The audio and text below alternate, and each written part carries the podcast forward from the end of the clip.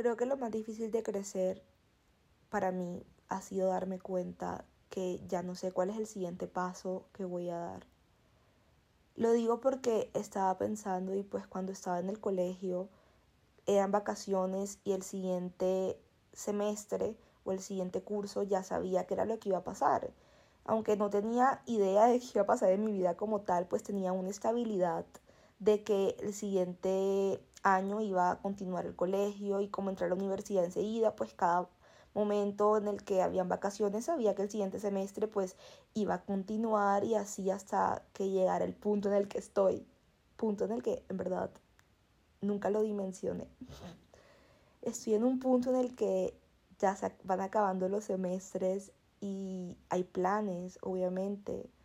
No sé, siento que ya cuando estás a punto de graduarte, la gente quiere hacer doble titulación, quiere irse de intercambio, empieza a trabajar, empieza a hacer prácticas y de verdad trabajar en un contexto totalmente diferente al tuyo, en una ciudad que no conoces del todo bien y viviendo sola no es tan fácil. Y sé que no lo parece y en verdad no es fácil. Pero cuando empiezas a vivir solo y te das cuenta de que todo viene de ti, o sea, tienes que hacer todo tú, de verdad es mucho más difícil, al menos para mí, la experiencia. Porque ya no me levanto y me y tengo a mi mamá en las mañanas para que me deje listo el almuerzo o me solucione todo y me diga que voy a desayunar y si no me levanto me diga, ah, levántate, eche. Ya eso no, ya eso no pasa. Ahora sí, yo no escucho la alarma, pues no me levanto, no llego temprano, sino me hago el almuerzo en la noche no almuerzo o me toca gastar plata en almorzar y pues todo ha sido una locura. Y son cosas que en verdad dan miedo. Realmente antes de tomar la decisión sabía que me iba a dar miedo salir de la zona de confort, pero realmente el miedo es necesario para crecer y sentirse solo es necesario para poder crecer. Es que desde que estamos súper pequeños y lloramos, nos dicen, pero no llores, siéntete bien. porque estás triste si lo tienes todo? Y siento que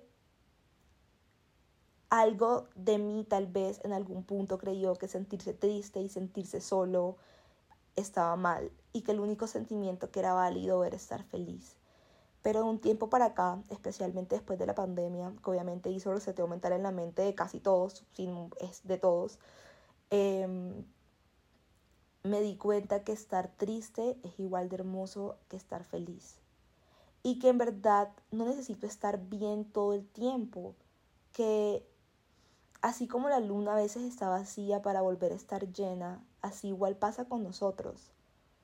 Hay momentos en los que tal vez estoy súper inspirada, súper motivada y quiero hacer mil cosas y siento con todas las ganas para hacerlo, pero hay momentos en los que simplemente me siento con ganas de estar tranquila, siento un vacío en mi corazón y no por eso me tengo que dar látigo y hacer de mi vida un show, sino que de verdad qué lindo es poder romantizar cada momento de tu vida y eso está súper trendy ahorita mismo como romantizando mi vida en México, no sé, pero en verdad sí, o sea, qué lindo es poder disfrutar cada momento de tu vida, en especial cuando entras en una etapa en la que la vida se vuelve tan rutinaria. Lo digo porque de verdad yo no soy la mejor persona madrugando constantemente sabiendo que es un deberas que tengo que hacer. Y el tener que levantarme todos los días a las 5 de la mañana, que la verdad estoy en eso, me levanto como a las 6. Pero la verdad, levantarme todos los días a la misma hora, sabiendo que tengo que ir a trabajar, que luego de trabajar todo el día tengo que llegar a mi casa y tengo que dejarme el almuerzo listo, porque si no, no voy a almorzar.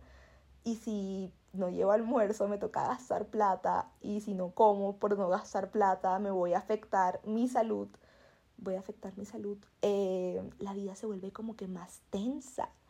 O sea, la verdad, y es ahí cuando me doy cuenta de la importancia que tiene construir y trabajar en algo que te apasione. Pero qué difícil es trabajar en verdad en algo que te apasione cuando estamos en un país con tan pocas oportunidades para muchas personas. Entonces se vuelve todo un caos y llega una conclusión. Y la conclusión es simple.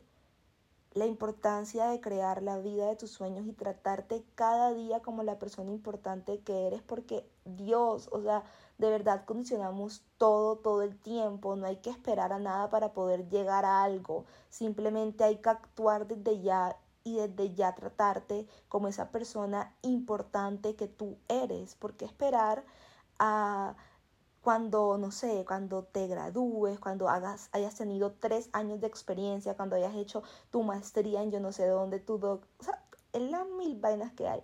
O sea, de verdad, no hay que esperar, no hay que condicionarlo, hay que actuar desde ahora. Si desde ya empezamos a tratarnos como las personas importantes que somos, estoy segura que en tres meses tu vida no va a ser ni pintura de lo que era antes. La verdad no sé si tiene sentido esa frase, pero son como las 11 de la noche. Estoy cansado.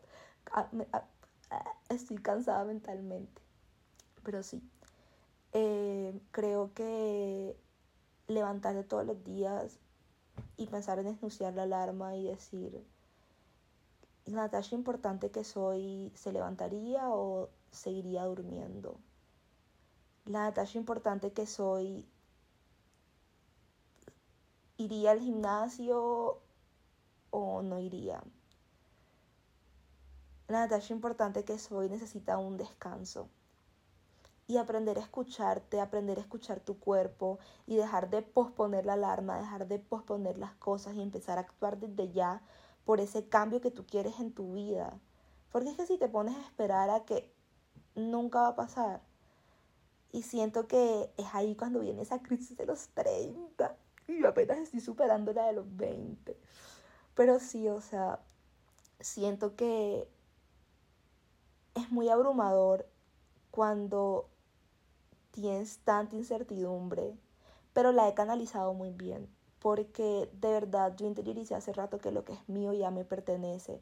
Y aunque en realidad el ser humano necesita tener todo bajo control, porque le da miedo normalmente sufrir y le gusta tener las cosas controladas porque le da como un poquitito de paz a tanta incertidumbre del simplemente no saber qué va a pasar porque el futuro no existe ya.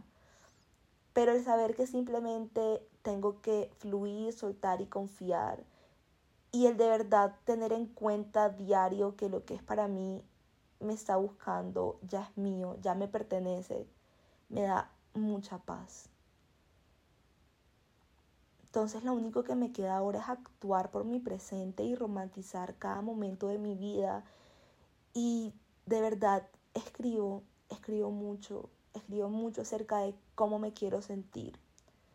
Ya no me gusta pedir.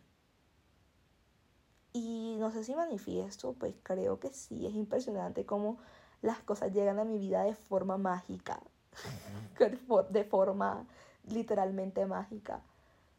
Pero no es algo que en verdad lo haga como que 3 por 4 ¿no? ni sé cómo es eso, pero como que recibo eso, recibo eso, recibo eso. No, en verdad fluyo, suelto y confío porque vivo por la vida tranquila sabiendo que lo que es mío ya me pertenece.